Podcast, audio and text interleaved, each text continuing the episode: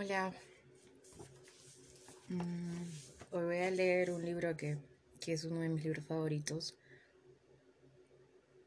Mm, es el libro de mi pintora favorita. Em, se llama Remedios Varo. Igual que mi bugambila que está en la terraza. Y em, cuando yo miraba sus pinturas, me decían tantas cosas.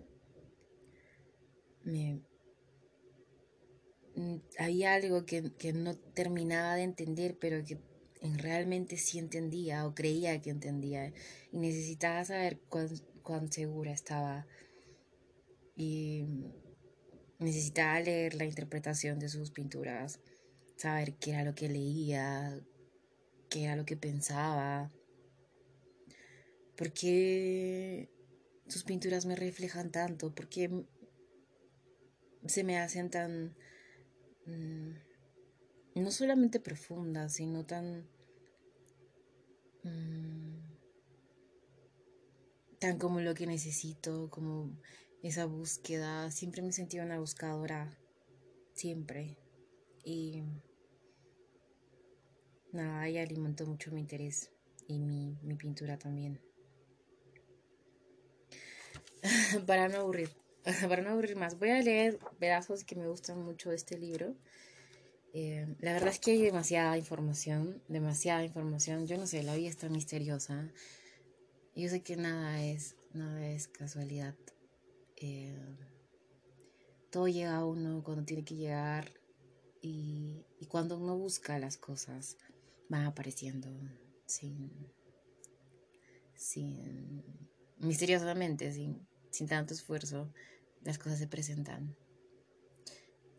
Es cierto que uno tiene que tener la voluntad para, para y, el valor sobre todo para, para adentrarse en algo y, darse el tiempo de, de escucharlo o, verlo más profundamente.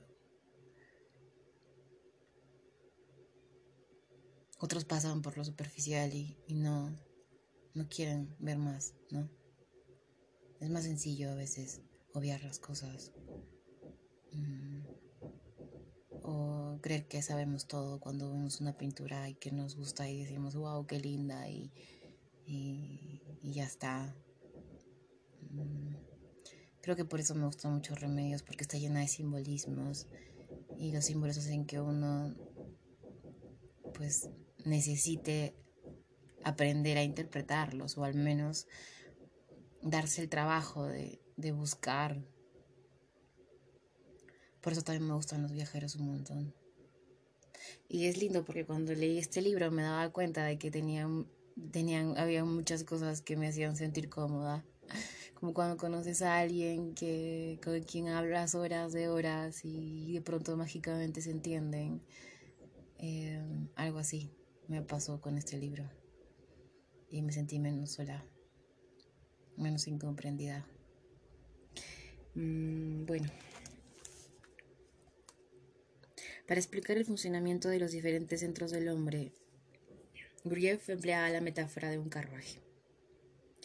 Este vehículo consiste en cuatro partes que pueden estar conectadas, desconectadas o mal conectadas. La primera es el coche que corresponde al cuerpo físico. La segunda, el caballo, que es el cuerpo astral o los sentimientos y las emociones.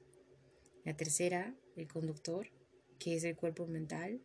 Y la cuarta, el amo, que es el cuerpo causal. El que ha adquirido conciencia y voluntad.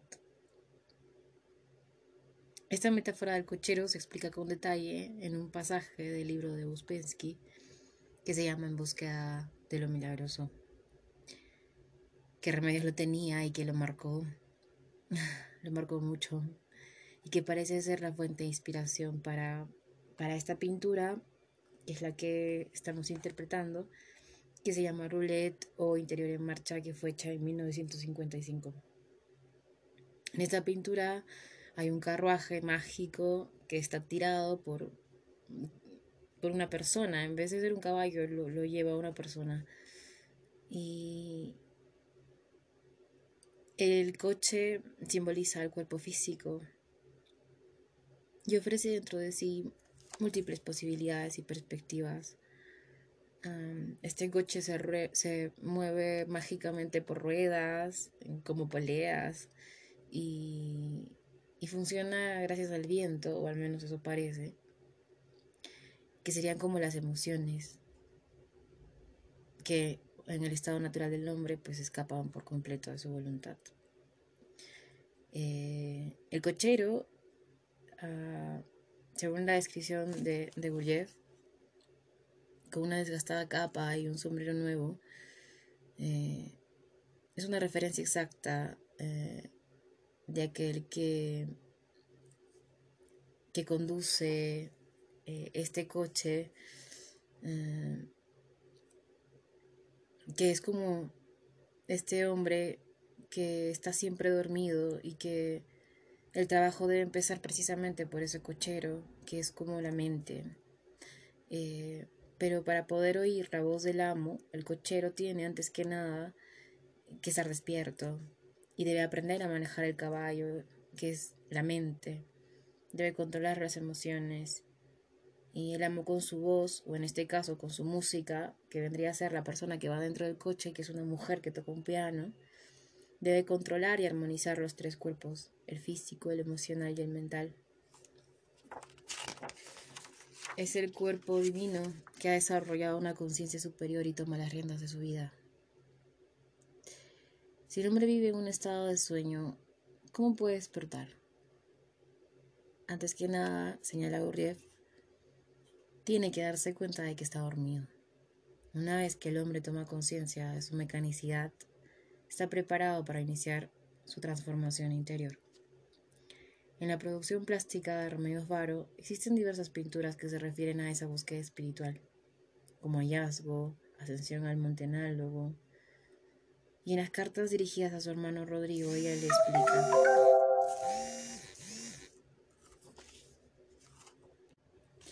Esos viajeros, después de mucho ir y venir, encuentran por fin esa especie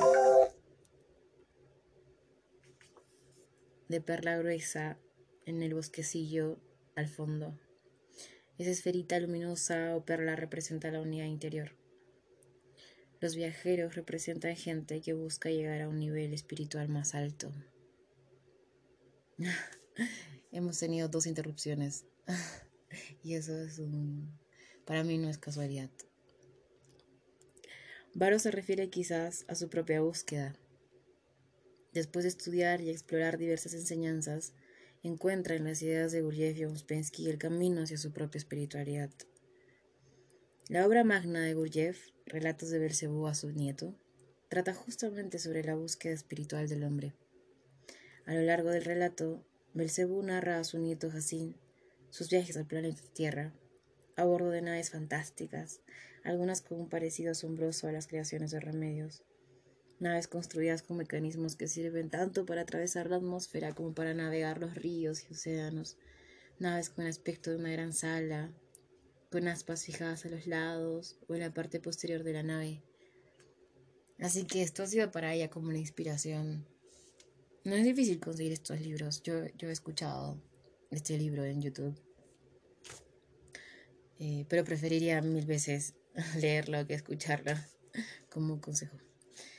Ah, en Ascensión al Monte Análogo, que es otra pintura, hombre y nave son uno. Em,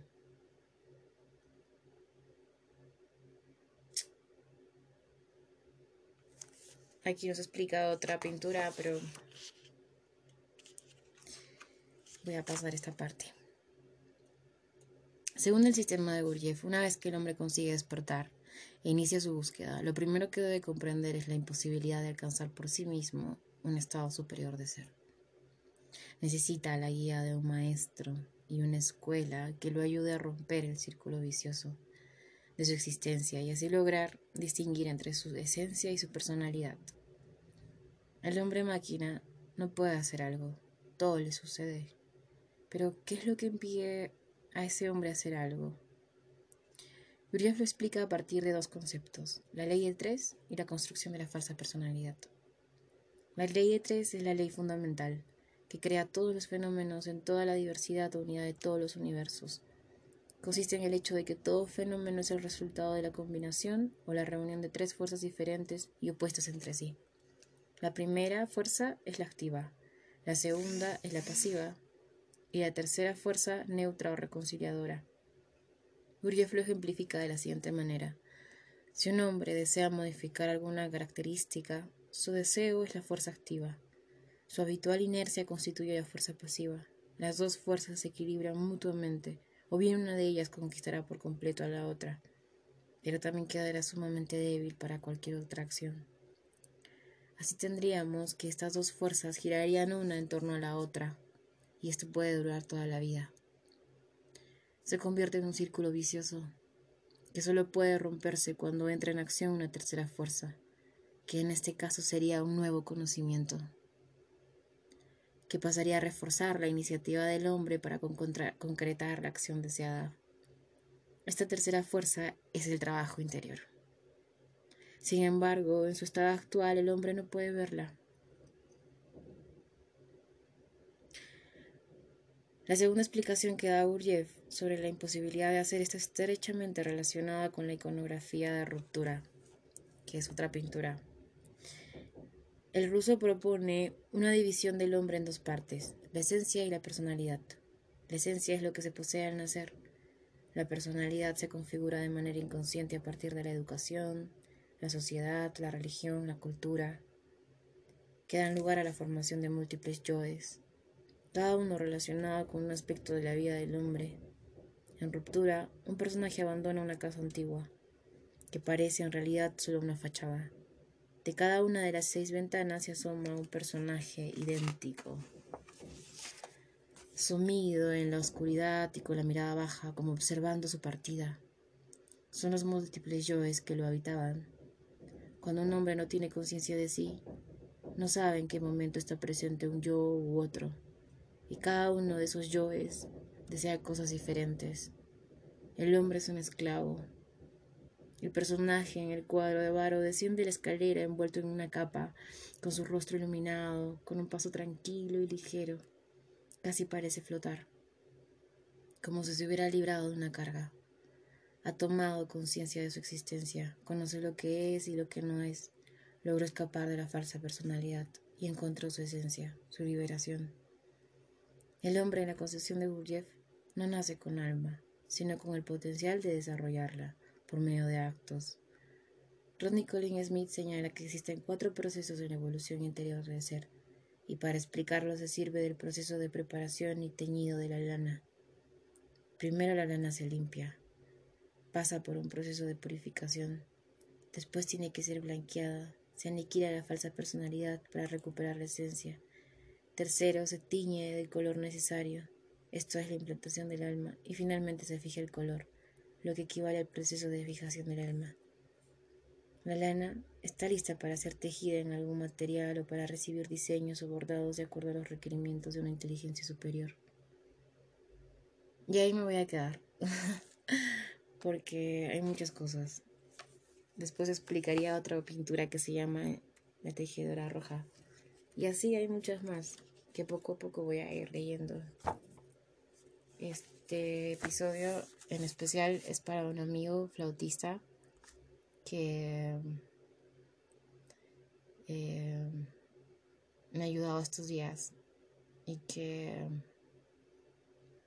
nada, gracias por, por hacerme compartir esto. y nos vemos en el siguiente episodio. Gracias por escuchar. Un beso a todos.